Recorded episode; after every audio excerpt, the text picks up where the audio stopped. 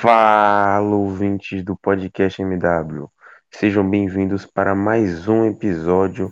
Dessa vez eu estou aqui com o Maurício, ele que é o fundador do portal onde eu trabalho, onde o Guilherme, que está me auxiliando aqui, também trabalha, o Rafael, o Clabundi, todo mundo que vocês já viram aqui no podcast é, já teve contato com o Maurício, é alguém que já que já trabalhou em outros portais, trabalha é, hoje atualmente não só dirige no MW, mas tra trabalha nos jornais de sua cidade, lá em Novo Hamburgo. Eu gostaria de passar a bola para ele se apresentar aí, falar um pouco mais do MW, de onde surgiu essa ideia, de onde veio a ideia do nome MW, é, como foi montar um portal de análises táticas, um dos maiores do Brasil, se não o maior. Conta aí um pouco mais, Maurício, se apresenta para a galera aí. Olá, pessoal. Uh, então, muito obrigado por estar, estar sendo convidado pelo pro podcast do MW Futebol, né? Até é estranho dizer isso daí, né? Porque o MW foi criado em 2018, acho. 18, se não me engano. 17, 18 por ali, por mim. E teve essa nova repaginação aí esse ao longo desse ano por questões particulares minhas, de trabalho, de família, né? Não tô conseguindo tocar o projeto do jeito que, que a gente tocava antes, que a gente queria, mas tem essa, esse pessoal, o Davi, o Guilherme, o Rafa, o, o, o Dani, né? Tocando aí o projeto, continuando ele, né? Com certeza, no, no auge do MW foi o maior portal de análises táticas do Brasil e e eu mergulho de dizer que, que formou muitos profissionais que hoje estão em editorias de jornal, que hoje estão uh, trabalhando como analista de desempenho em clubes, tá trabalhando como analista de desempenho em, uh, como freelancers, né? Para a gente ter uma ideia, a gente tem hoje profissionais que começaram no MW, estão começaram e passaram pelo MW, que estão hoje na ESPN. Temos gente na, na Banda B, que é o principal veículo de comunicação de Curitiba. A gente tem gente na Rádio Grenal, que é aqui no Rio Grande do Sul. A gente tem gente. Uh, em seleções. A gente tem, é, exatamente, a gente tem a Camila que está na seleção equatoriana. A gente tem o o Serjão, Sérgio, que é setorista do Botafogo pelo lance.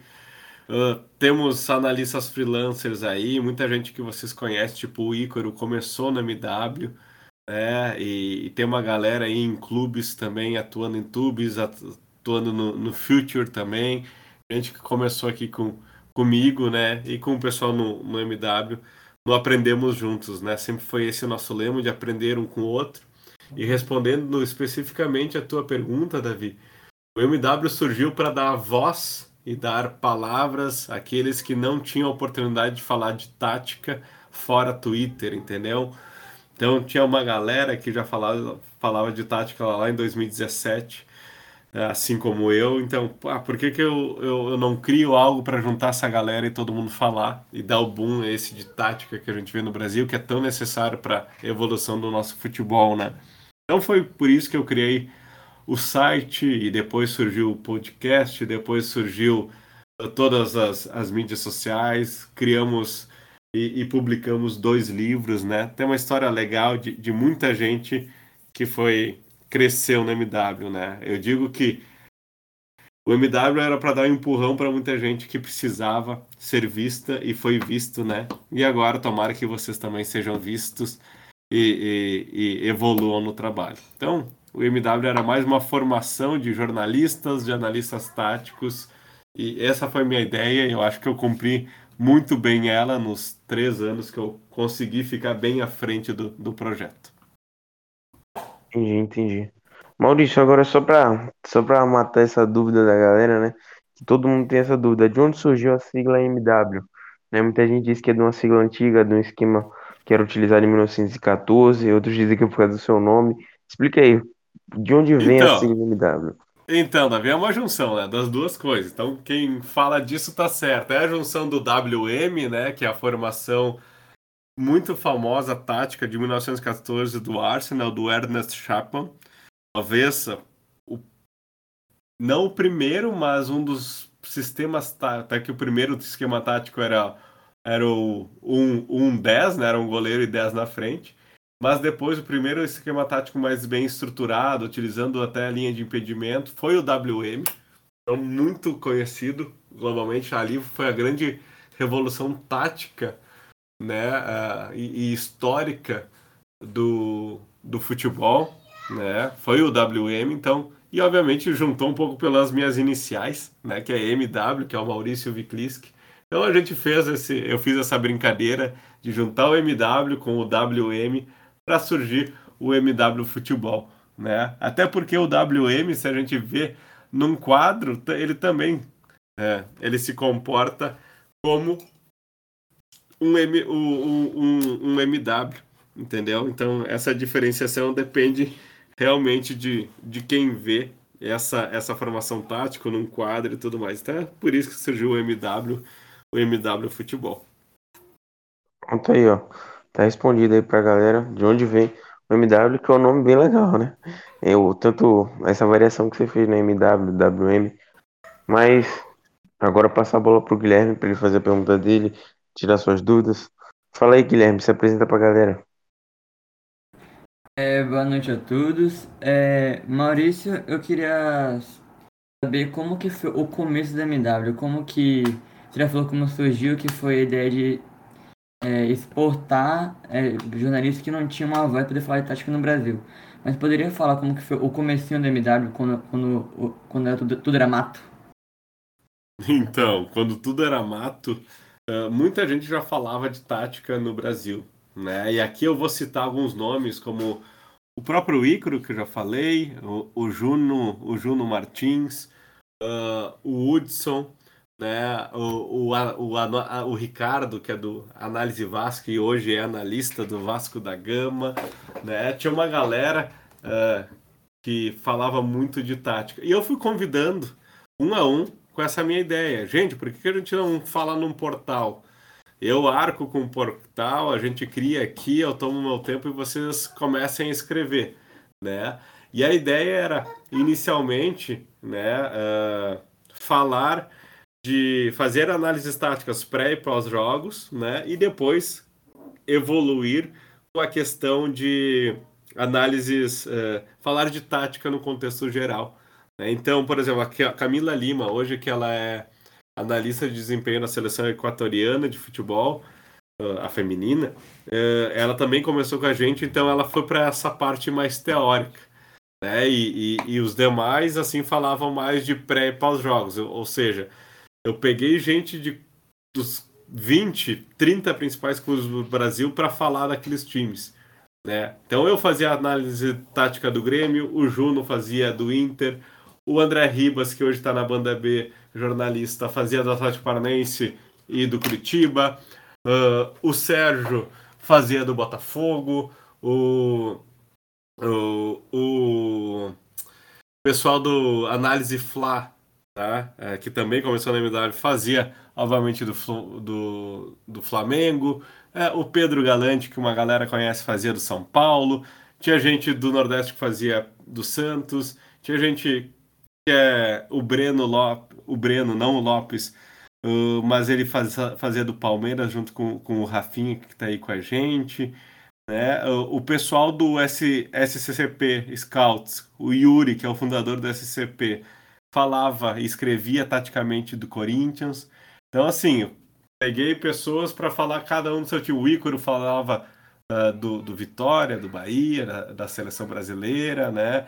Tinha o Matheus Eduardo, uh, falava do Atlético Mineiro. Então, esse pessoal todo que falava dos seus times, eu fui convidando eles é, para a gente falar, escrever taticamente em um portal, em um site, né?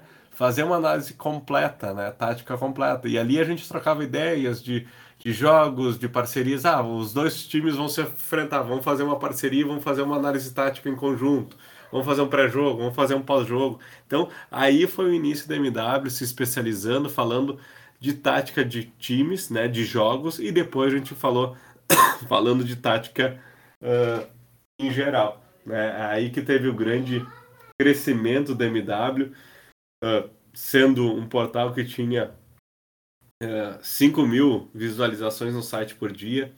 Nós chegamos a ter 30, 30 mil seguidores no Twitter até a gente perder a conta por uma questão legal de vídeo da Bundesliga, né? Mas a gente está aí retomando com, com o nosso o Twitter, com o nosso Instagram, que tem mais de 15 mil uh, seguidores, tá, gente? Então, a gente evoluiu bastante do que era o MW essas pessoas, muitas delas, a maioria, tomarem seus rumos dentro da carreira de futebol, de jornalismo. E isso que, que me orgulha demais e, e saber que eu fiz o certo lá três, quatro anos atrás, em 2017, 2018. Entendi, entendi. Maurício, agora eu gostaria de ver que você falasse um pouco mais da sua relação com o Grêmio, né? Todo mundo aí sabe que você é gremista, é um cara que sempre está postando nas suas redes sociais, mas eu gostaria de saber mais a fundo essa relação. Você já teve algum tipo de trabalho no Grêmio? Já trabalhou lá? Tem fontes dentro do clube? Porque quando eu comecei a acompanhar no Twitter, por ali 2017, 18, é, eu via muito que você falava já sobre Grêmio e tal, e, do, e 2019 e 20, sempre falando, sempre fazendo análises. E sempre quando tinha jogo do Grêmio, eu vinha acompanhar o, o seu Twitter. Gostaria de saber de onde vem isso, né? Porque você é um torcedor dessa forma e como é que foi para se tornar um analista, né? De forma independente. Eu digo que no começo eu achava que você era analista do Grêmio, contratado pelo clube. É, exatamente. Muita gente confunde, acha, ah, tá na lista do Grêmio, tá na lista. Não, não sou. Sou só um torcedor que, que gosto de. Amo futebol e gosto de estudar futebol. Eu sempre estudei sobre futebol. Então, desde criança, primeiro, eu sempre gostei de, de jogar futebol, né?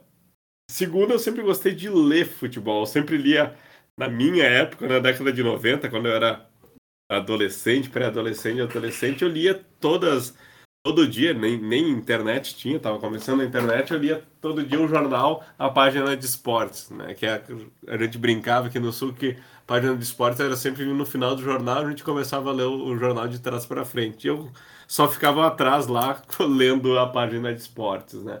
Então, comprava na época, de novo, não tinha internet, a revista Placar, é, que sempre foi é, um sonho de qualquer um, né? De, de de, de ter a placar, de ler a placar, então sempre gostei muito de ler. E desde como, quando eu comecei a trabalhar, comecei a, a comprar livro de futebol. Né? E eu sempre digo que a tática não é só você estudar tática, você li, ler, ler livros de tática. Tu tem, você tem que ter uma formação cultural sobre futebol, sobre da onde você está falando, de que país, né? Então, assim, leiam tudo sobre futebol. Leiam muitas uh, biografias né, de jogadores, leiam muito enciclopédias sobre jogadores, pega aquelas antigas pra, enciclopédias antigas para entenderem, muitos livros uh, relacionados a futebol, a qualquer tema do futebol, né, mesmo seja sendo de cultura e tudo mais. Então, desde cedo eu sempre amei futebol e ler sobre futebol, tá? E daí começou a partir de 2010 ali essa questão tática vindo da Europa mais forte e cada vez mais eh, no Brasil, vendo a partir de 2013, 2014 aplicativos, dados estatísticos. Então comecei a me interessar, fui um dos primeiros a usar o SofaScore no Brasil. Uh, tinha contato muito com os diretores, com os fundadores do Footstats, fiz trabalhos junto a eles, né? Melhorei muito o Footstats uh, usava muito uh, e hoje uso o Opta, o WhoScore, então eu tinha uma lista de, de inúmeros aplicativos para me ajudar na análise. Comecei a ler livros, né, que principalmente pela uh, editora Grande ela, eles começaram a publicar sobre tática, isso foi importante, né? Obviamente, a Bíblia de todos é o pirâmide invertida, então a partir daí começou toda a paixão de tática e estudar mais em detalhe futebol.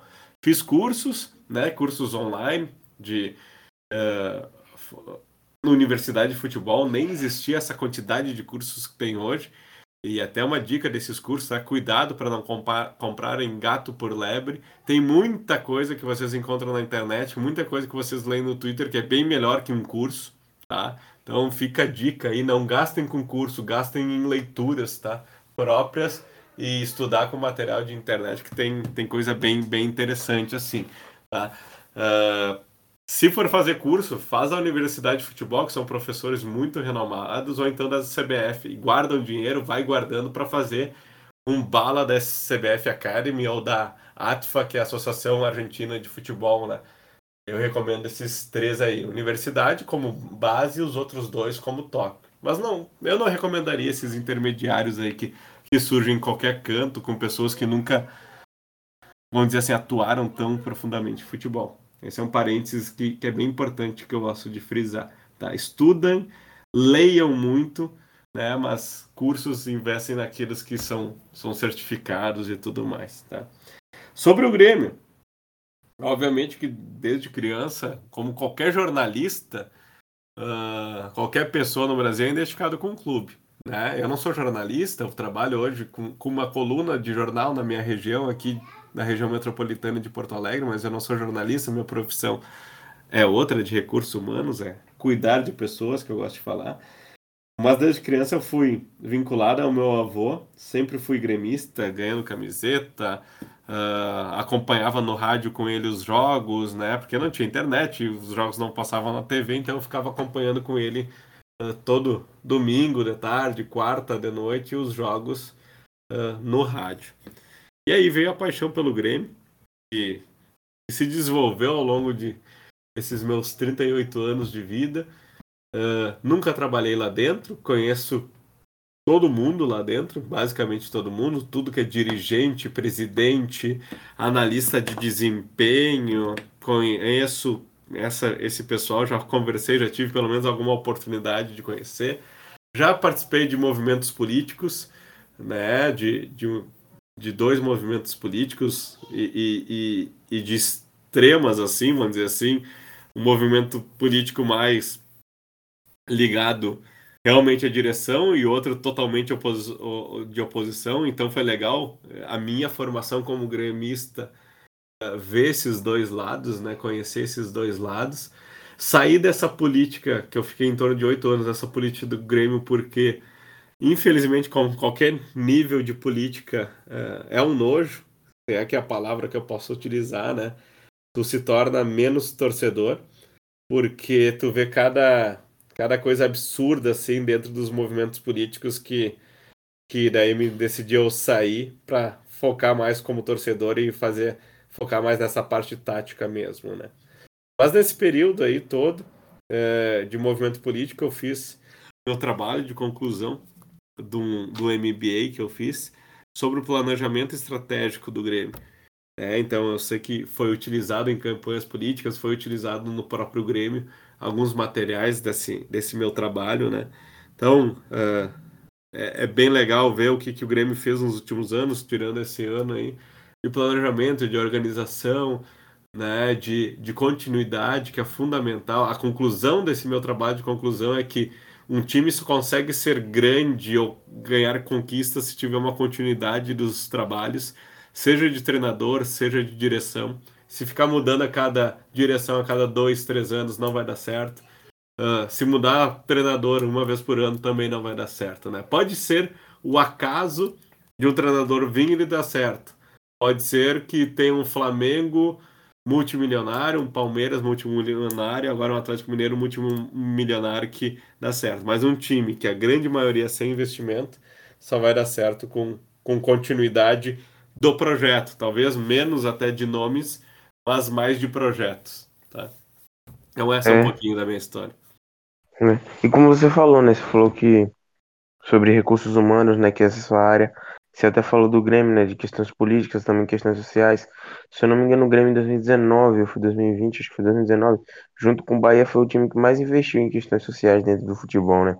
Passo muito importante, né? Tanto pro, pro não só pro Grêmio, mas pro, pros times em geral, né? Dá um exemplo muito importante. Guilherme, passar a bola aí para você, você fazer a sua segunda pergunta e também opinar aí, né, sobre o que você acha do papo, sobre como você está acompanhando, né, sua entrada aí no MW, você que entrou há pouco tempo, fala um pouco mais. Então, Maurício, eu entrei no, na MW já faz, acho que uns dois meses, eu acho. Eu entrei a convite de, de um amigo meu que também faz o podcast junto com o Davi, que é o João Mali. Ele me chamou no dia que você entrevistaram aquele, o, o Leonardo Santiago, do Canto Rubro Negro. É, como ele não conhecia nada, nem um pouquinho sobre futebol nordestino, ele resolveu me chamar junto, porque ele sabe como eu me interesso por futebol, como eu me interesso por jornalismo. Então ele me chamou para poder fazer, é, poder fazer parte do, do podcast naquele dia. Eu acabei me apegando um pouco como que foi o, o programa. Depois disso eu já fiz mais, acho que mais dois podcasts e espero continuar fazendo muito mais. É, Maurício, agora voltando a falar sobre o, o Grêmio, eu queria saber como que você se vê para o torcedor do, do Grêmio, sendo meio que um elo entre torcedor e dirigente, como você mesmo falou que conhece muitos dirigentes dentro do Grêmio. É, eu, eu gosto de falar, né? Eu, eu, eu não gosto de ser considerado como um influencer, tá? Até porque o influencer precisa conhecer, hum, tipo, milhões de pessoas, por exemplo. A torcida do Grêmio tem 8 milhões de pessoas. Quem me segue hoje são 15 mil, então é uma parcela muito pouca. Não existe nenhum influencer gremista que conheça mais de um, um milhão de gremistas para se considerar influencer. Né? Então é muito difícil. O influencer é só aquele que está na grande mídia, infelizmente. Tá? O pessoal que está no Twitter, em rede social, é um, é um mini influencer de poucas coisas, mas que não faz não faz cosquinha, né? O que, que pode ser um influencer é um neto da vida. Isso é um influencer, um, um Caio Ribeiro, um Casagrande, o um Galvão Bueno. Esses caras são influencers, são influenciadores. O resto não é. é. Nem esses caras de Fox da vida aí, que falam tanta besteira, como eu vi esses dias, uh, são influencers, né? Tem que ter uma. Tá, eles são. Também tem uma grande mídia, tá? Infelizmente. Mas uh, tô dizendo de, de, de torcedor, assim, é, são raros os casos, e olhe lá né? Mas, uh, uh, como conhecido de rede social, né? Uh, eu já fui convidado para reuniões com o presidente do, do Grêmio e tudo. Né? Até depois dessa reunião, fui meio que porta-voz das pessoas que fizeram reunião com ele para relatar o que estava acontecendo dentro do, do Grêmio para a torcida. Então, esse ela é, é, muito importante, né? Depois veio a pandemia, se, se cortou isso daí, né? E não teve mais. Eu acho que a gente tem que ser mais do que nada, mais do que nunca, né? Trazer uma ponderação para o torcedor, né? trazer uma visão talvez madura do que já viveu na história de um time. Infelizmente, e, e para dar a real, a gente nem sempre vai ganhar. Na verdade, é o contrário. A maioria das vezes, quando a gente torce para um time do, de, de futebol, a gente vai mais perder do que ganhar. Isso eu digo em relação a títulos, até porque Brasileirão, por exemplo, são 20 clubes, um vai ganhar só por ano. Né? Então o pessoal fica frustrado, ah, porque tem que ganhar todo. Claro que a gente quer ganhar. O sonho é a gente ganhar, mas a gente não vai ganhar sempre. A gente vai, vai ter momentos, vai ter um título a cada cinco anos e, e, e é isso que a gente tem que viver e curtir. Né? É isso que eu tento passar para o pessoal, a realidade. Hoje, por exemplo, o Grêmio está numa situação crítica vejo o pessoal questionando o trabalho do Felipe Tapão, que tem 54% de aproveitamento, que daria um G6, uh, porque o Filipão não colocou no jogo o Campas, que foi, é a maior contratação do Grêmio da história, mas é uma aposta colombiana que ninguém sabe como é que joga, sabe? Ou então criticando o Filipão que ele não tá jogando bonito. Né? Mas uh, o que, que é jogar bonito? Né? A gente entra no, na, nos, nesse debate que é jogar bonito, né? É, então eu tento fazer esse, esse meio termo com o pessoal que, calma, a gente tem que jogar uh, o que, que é o real. E até o Hudson, que é um grande amigo nosso, que era do MW, né? Que é professor de, de futebol, tem mestrado e tudo, ele falou ontem uma frase sobre, sobre o, o, o Abel Ferreira no Twitter que eu gostei muito, né? É, o Abel Ferreira pratica o futebol real, ao contrário daquele futebol ideal que nós sonhamos. Né? E existe uma grande diferença entre o futebol ideal de quem está no sofá de casa comentando e escrevendo, né? Uh, ou, e, o, e o, e o real, o futebol no dia a dia, né? Então a gente tem que ter essa noção que, por exemplo, hoje falando diretamente para a torcida do Grêmio, mas para outras torcidas também, né? Que o ideal é jogar é, é jogar plasticamente, fazer vários gols e tal, isso daí tá. Mas a realidade é outra. Né? E agora voltando ao Grêmio ali, a realidade é ganhar de 1 a 0 sofrido e agradecer por isso, né? Todo mundo falando tem que ganhar do esporte, é obrigado a ganhar do esporte agora, que é o próximo jogo, antes da gente. Na semana que a gente está gravando esse podcast, né? Mas, uh, claro que tem que ganhar do esporte, que é um time que está lá atrás, é a obrigação. Mas eu quero ganhar do esporte de 1 a 0 e deu. Eu sei que vai ser 1 a 0 vai ser sofrido, não vai ser um show. E mesmo assim, se o Grêmio ganhar de 1 a 0 vai ter muita gente reclamando. Não, porque tinha que ser mais, etc. Então, eu gosto de trazer um pouquinho mais a, a realidade nua e crua das coisas, né? Ontem mesmo, um, um, um torcedor me perguntou no Twitter, Maurício, eu posso acreditar no Grêmio nos próximos anos? Daí eu falei, eu falei a real para ele, não, não dá.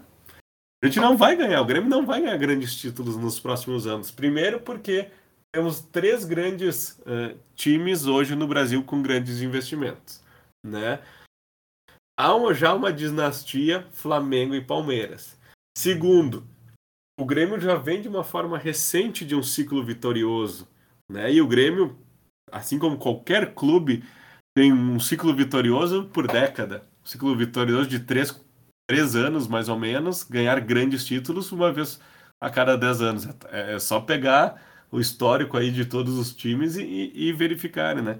E agora é um momento de reconstrução do Grêmio. Então o Grêmio não vai entrar uh, num ciclo vitorioso nos próximos pelo menos três anos, acredito eu, né? Então essa é a realidade que eu tenho para passar para o torcedor gremista, talvez para todo mundo que é torcedor, para talvez os mais jovens ou talvez os, os que não acreditam, que querem ganhar sempre que o futebol não é assim. A gente vai infelizmente, perder mais do que ganhar, e por isso que o futebol é tão gostoso de vibrar quando tem o um título, por isso que a gente, a gente vibra tanto e torce tanto, e também seca tanto o outro pro adversário não ganhar, porque a gente sabe como é difícil.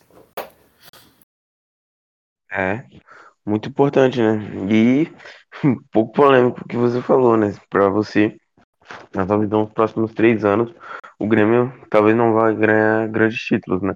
E é a realidade, não. O Grêmio vem aí já de Libertadores, Copa do Brasil, embalando vários gauchão. É um time que já tá aí, né?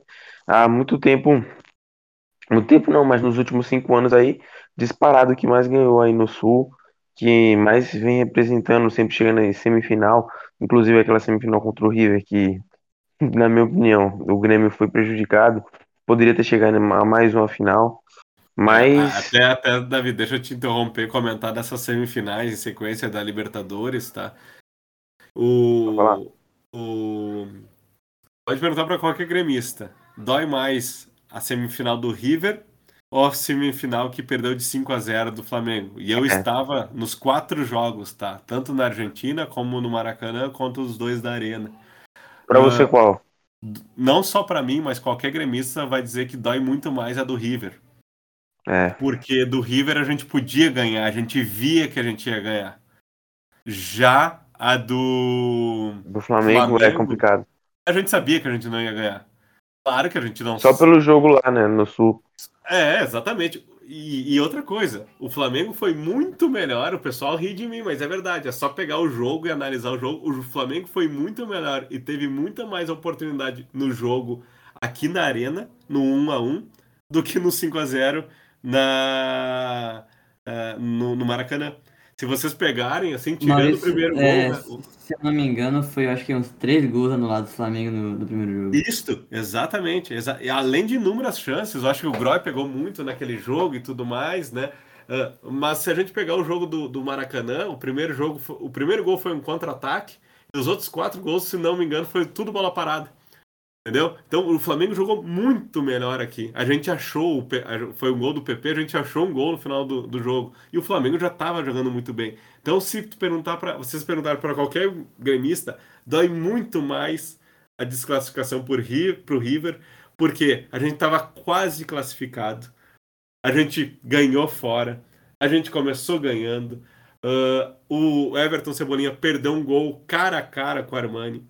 Daí teve um gol do Borré que bate na mão dele e entra. Teve aquele lance bizarro do, do, do Bressan, que foi sim pênalti, mas ele abre o braço no na bico da grande área loucamente, que ninguém entende até hoje, né? Então a gente estava com tudo para chegar a uma final e seria uma final contra o Boca. É o grande rival na América do Sul que a gente quer dar o troco lá de 2007 ainda, né? Então foi muito mais dolorido porque ali a gente tinha chance, o time estava muito melhor. E 2019 ali a gente sabia, infelizmente, que ia perder, é, só que do jeito que foi, o 5 a 0 que, que vem toda, toda a história, né? É complicado. É, também Pra concordo com você. sincero- Pode falar, Guilherme. Ah. Pra ser bem sincero, pra mim o Bressan só é menos goleiro que o César Martins do Flamengo contra o Palmeiras. Que maldade. É complicado. o Bressan, o cara tá onde? O cara sumiu, né? E eu achava ele até um cara um pouco promissor, né, velho? Mas É, não, ele- quem o, o Bressan ele foi. jogou quase todo o tempo da- da- do segundo jogo da final da Libertadores contra o Lanús e foi muito bem. Né? Ele foi saiu no final, no, no me- meio pro final do segundo tempo, lesionado, não sei o quê. Eh, só que ele antes ele já vinha no histórico do Grêmio, foi emprestado, saiu porque ele não vinha bem aqui, ninguém gostava muito dele. Daí ele voltou, jogou ali, foi bem, e daí apareceu naquela, naquela câimbra que teve o Paulo Miranda. E daí ele, ele jogou e fez aquilo. O Bressan hoje tá no Dallas Futebol Club dos Estados Unidos, ganhando uma grana preta lá. Tá muito, muito bem de vida, o Bressan. É, pelo menos a vida já tá fazendo aí, né? Pelo menos tá sendo inteligente. Com certeza. É, não, e ele é bem inteligente. Ele, burro ele não é. É. Maurício, agora só a gente já tem já mais para a parte final da entrevista. Agora eu guardei esse tema aqui pro final, que é o Douglas Costa, né? Todo mundo aqui, qualquer gremista que eu fosse entre- entrevistar naquele podcast, a gente teria que falar do Douglas Costa. É, como é que tá aí a situação dele? Né, que a gente sabe muito por fora, né? Muito pelas notícias. Você que tá mais próximo ao Grêmio, você, né, que já tem fontes. Aí o que que acontece com o Douglas Costa? Porque ele não está jogando bem, né? Questão física, questão técnica, questão de adaptação, né? Porque ele saiu muito cedo. Por que que ele não tá conseguindo jogar no Grêmio? Eu, eu sinto que às vezes ele, ele tá muito cansado dentro de campo. Às vezes eu falo assim, eu tô vendo um jogo do Grêmio, eu falo, caraca, o Douglas Costa parece que saiu de um jogo agora, já tá indo pra outro. Às vezes tá muito cansado, um jogador que tá meio caminhando em campo. Mas dá pra perceber que ele tem qualidade, né? O passe, o lançamento, mas não tá conseguindo render. Será que é o esquema? Tenta explicar um pouco pra gente, na sua visão. Então, ah, o Douglas Costa até deu uma coletiva hoje de tarde, tá? Ah, ele, ele falou e até ele tá pedindo ah, desculpas para a torcida. Ele sabe que não está fazendo nem um décimo que, ele, que a gente espera como gremista, até como amante do futebol esperava dele, né? Ah, ele está comparando o início do Grêmio dele com o início da Juventus, que teve lesões, que teve adaptação né, ao, ao novo futebol, e, e ele se mostrou dizendo: podem me cobrar, né? Podem, eu sei que eu, eu preciso ser cobrado e eu vou ser cobrado, eu sei que vocês esperam muito de mim, né? É, e ele sabe que tem uma responsabilidade muito grande de tirar o Grêmio dessa situação. Né? São duas pessoas chaves para tirar o Grêmio dessa si- situação, é o Filipão e ele. Né? O Filipão tá fazendo seu, sua parte, que eu já disse, e agora ele tem que fazer a parte dele dentro de campo. A questão toda, Davi e Guilherme, é a questão física, né? São as lesões, ah, ele não consegue ter ritmo de jogo, né? Ele estava parado, o último jogo dele tinha sido em dezembro, né? Então tudo isso conta para ele. E existe uma pressão natural, né, para ele render, né? Para que ele faça mais, para que ele é, seja um jogador diferenciado. Eu ainda acredito que ele vai ser diferenciado ainda esse ano. Ele vai nos salvar dessa, esse calvário que é a, a luta da segunda divisão, né? E que o, o grande ano dele pode ser o ano que vem, né? Então, é, ele está muito de acordo com o, o Filipão, o Luiz Felipe, né? Ou Escolari, como vo- vocês chamam, a gente chama aqui no Rio Grande do Sul de Filipão, é, dizendo que ele entende, ele respeita o Filipão, ele sabe que não está bem, que tem outros jogadores que merecem mais uh, a titularidade com ele, né? Então ele tá afim. Foi uma entrevista muito boa dele, muito madura, se colocando uh, tapa a cara uh, e dizendo que vai sim uh, melhorar a situação dele aqui. É o tempo, né? Infelizmente o Grêmio não tem tempo para um Douglas Costa se adaptar, não tem tempo para um Campaz mostrar o que veio, né? Por isso que eu acho que o ano que vem do Grêmio vai ser muito melhor, né? Devido a essas situações e esse ano é ganhar de 1 a 0 com gol do Borja, de pênalti, com gol de rebatida, e assim que vai ser até o final do ano, luta a luta, jogo a jogo. É. E eu, quando, quando começou o Grêmio, né? Quando começou o Grêmio, que quando começou o ano, eu achei que o Grêmio iria ser campeão brasileiro, cara. Achei que ia ganhar. Porque se a gente for pegar, né? Se eu não me engano, o Grêmio pegou, acho que foi uma sequência de 11 jogos ali de vitória, se eu não me engano, com o Diego com o Diego Souza jogando muito, né? O Diego Souza estava muito bem, Douglas Costa muito bem, o Jeromel também parecia estar muito bem. PP, só que aí o, o PP foi saindo, o Jeromel não tá tão bem muito fisicamente, o Douglas Costa chegou, tá com problema físico, o Turin também, logo após ali a Copa do Brasil, né? Mas acabou aquele problema na Libertadores, saiu pro Del Valle daquela forma, perdeu muito gol, lembro daquele jogo do Grêmio. Que isso? O Grêmio perdeu gol demais. A Sul-Americana deu um azar ali. Também achei, quando o Grêmio entrou na Sul-Americana, era só goleada. Eu falei, cara, o Grêmio vai destruir nessa Sul-Americana. Agora tem que ver, né, pro brasileiro. Acho que o Grêmio não cai. Não, acho que não tem essa possibilidade assim, o Grêmio cair. Mas talvez, né, se, se, se o time conseguir dar um encorpado, o Douglas Costa conseguir jogar, né? Talvez consiga uma pré-Libertadores, né? É até complicado falar isso, né? Porque eu já pensava Grêmio, pô, vai buscar o tricampeonato brasileiro, né? Já faz um tempão que a gente não viu o Grêmio campeão, mas é isso. Guilherme, passar a bola para você, se fazer a sua última pergunta, depois eu devolvo para estar fazendo o encerramento. É, Maurício agora já falou sobre tática, sobre Grêmio. Eu queria saber como que foi a experiência de escrever o seu livro, que, eu, que você já, pelo que eu vi, você escreveu dois livros. Eu queria saber como que foi um pouquinho a experiência escrever. Escrever. Ah, foi algo muito legal, né? Porque falar de escrever um livro no Brasil é muito difícil. Escrever de um livro de futebol no Brasil é mais difícil ainda. Agora, escrever um livro no Brasil de futebol e de tática de futebol é mais difícil ainda, né? Então, uh, foi, foi um prazer, né? São dois filhos que eu tenho, né? Além do meu próprio filho, do, do Gabi e do Gabriel, né? São dois filhos que eu tenho com muito carinho e, e foi um trabalho em conjunto, né?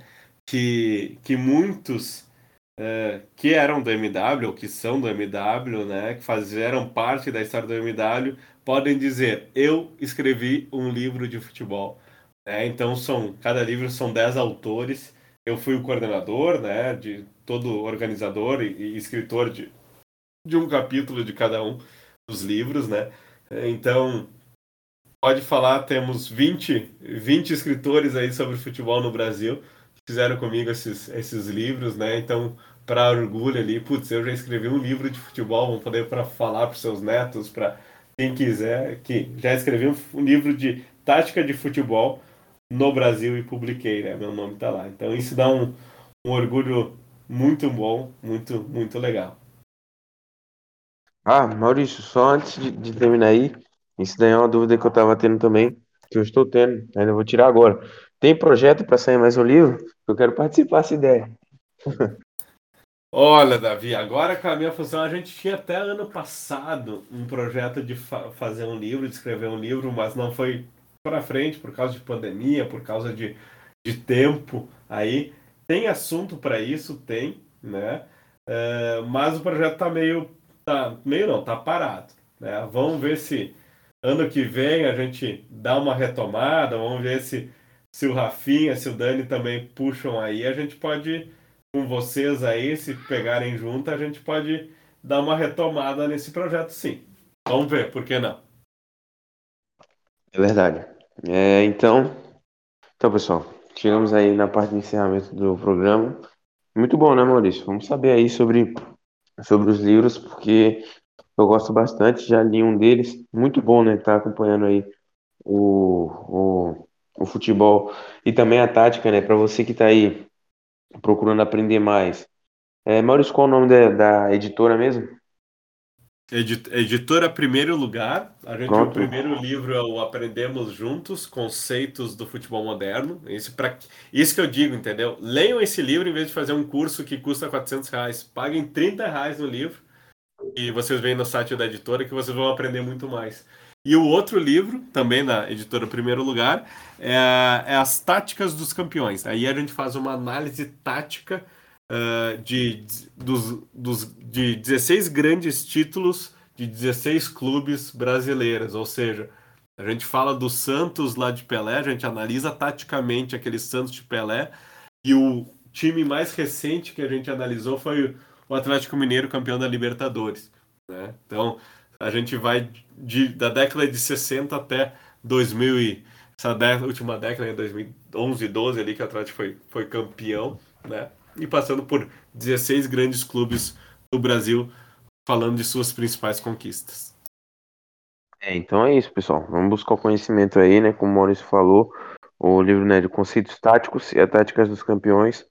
A primeiro lugar tá lá no Twitter, tem Instagram também. Podem ir lá pesquisar, comprar o livro. Daqui, é a, pouco, daqui a pouco até tem, tá rolando o PDF dos livros. Eu nunca vi, tá? É. Mas daqui a pouco já tem até print PDF, o pessoal passa, a gente sabe é. como é que funciona, a gente sabe que as condições financeiras do Brasil não são as melhores. É. Ainda mais para comprar livro, né? Então, se procurarem, eu também não me preocupo se verem os, o, o, PDF rolando aí, fazem, é. façam um bom, bom proveito. Tem vários livros aí, né? O do Cruyff, do Guardiola, vários aí em PDF. É, é eu tenho uma biblioteca que eu, só de PDFs que eu devo ter uns 80 livros em PDF. é bom. E como eu falei, né? O mais importante, o Maurício também falou, buscar o conhecimento, né? Em vez de estar tá aí pagando 400 reais, que é um absurdo, velho. Os, os cursos de, de tática, a gente olha pelo Instagram, 600, 700. Tipo, nível curso pra galera que vai fazer até faculdade, assim, de direito, essas coisas é, são cursos muito caros. E se for olhar os da CBF, então passa de 3 mil, 4 mil, cursos muito caros, mas vão ler cursos, vão ler livros, né? Vão, vão procurar o conhecimento assim, daquela forma mais, na, forma básica, né? Digamos assim, né? Que é através da leitura, procurar a escrita, que ali também tem muito conhecimento. O conhecimento lá de um curso de 4 mil, 3 mil também é muito importante, mas você precisa fazer sua base antes, e tem que ser com os livros, né? Então é isso, pessoal. Chegamos na parte final. É, Guilherme, você tem algo para falar? Agradecer ao Maurício, divulgar algum projeto seu? É, eu queria agradecer ao Maurício mais uma vez por estar aqui e também agradecer e parabenizar ele pela criação e pelo projeto que é o Milhar Futebol. Então, é isso. Maurício, e aí, tem algum projeto para anunciar aí pra galera? Alguma coisa? Ah, Falar projeto, com entrevista? o projeto que eu tenho é sigam o Davi no, no Twitter, sigam o Guilherme no Twitter. Davi, qual que é o teu Twitter? Fala aí pro pessoal. É, Davi Lima SF. Arroba Davi Lima SF. Gui, qual que é o teu Twitter aí? Meu Twitter é underline SC Matos. Beleza, então assim, sigam essa galera nova que tá, tá falando de tática, que tá atualizada, que são fissurados em futebol, que tem tempo para isso. Eu acho que agora passou uma geração, entre aspas, agora vem uma nova geração que é vocês, vem uma, uma garotada aí que eu, que eu vejo que está acompanhando aí uh, o futebol, né? Então acho que agora é a vez de vocês escreverem, falarem, publicarem, entrarem em contato com essas com todos os jornalistas, não tenham medo de tentar falar com esses jornalistas, que eles são tudo gente boa. Eu tenho contato com a grande maioria, né? E, e tudo é gente é, é, é, gente boa, tá? Então sigam assim, sigam, uh, vejam as redes sociais do MW Futebol. Gente sempre está postando alguma coisa no Twitter, no Instagram né? E, e eu acho que é isso daí. É isso que a gente quer, que não deixar o projeto do MW que foi tão, tão lindo, tão carinhoso da minha parte ter, ter colocado ele de pé, né? Mas é, vamos ver se eu consigo voltar a conciliar a questão de família, trabalho, que tá difícil, pessoal. Senão a gente voltava aí e fazia arrebentar ó, o MW mais que vocês já estão arrebentando. Né? Mas vamos seguir, é. firme e forte. É, vamos seguir. E próximo ano, tudo vai melhorar. Próximo ano vem Copa, vem mais, mais competições, vem tudo. Vai tudo dar uma melhorada aí. Produção de conteúdo vai aumentar, tudo vai melhorar. Mas então é isso, pessoal. Muito obrigado a quem participou. Muito obrigado, Maurício. Muito obrigado Guilherme. Muito obrigado ao ouvinte. Vai estar, vai estar sendo disponibilizado no Spotify esse episódio. Já a gente vai estar adaptando para o YouTube. Então é isso. Muito obrigado. Valeu.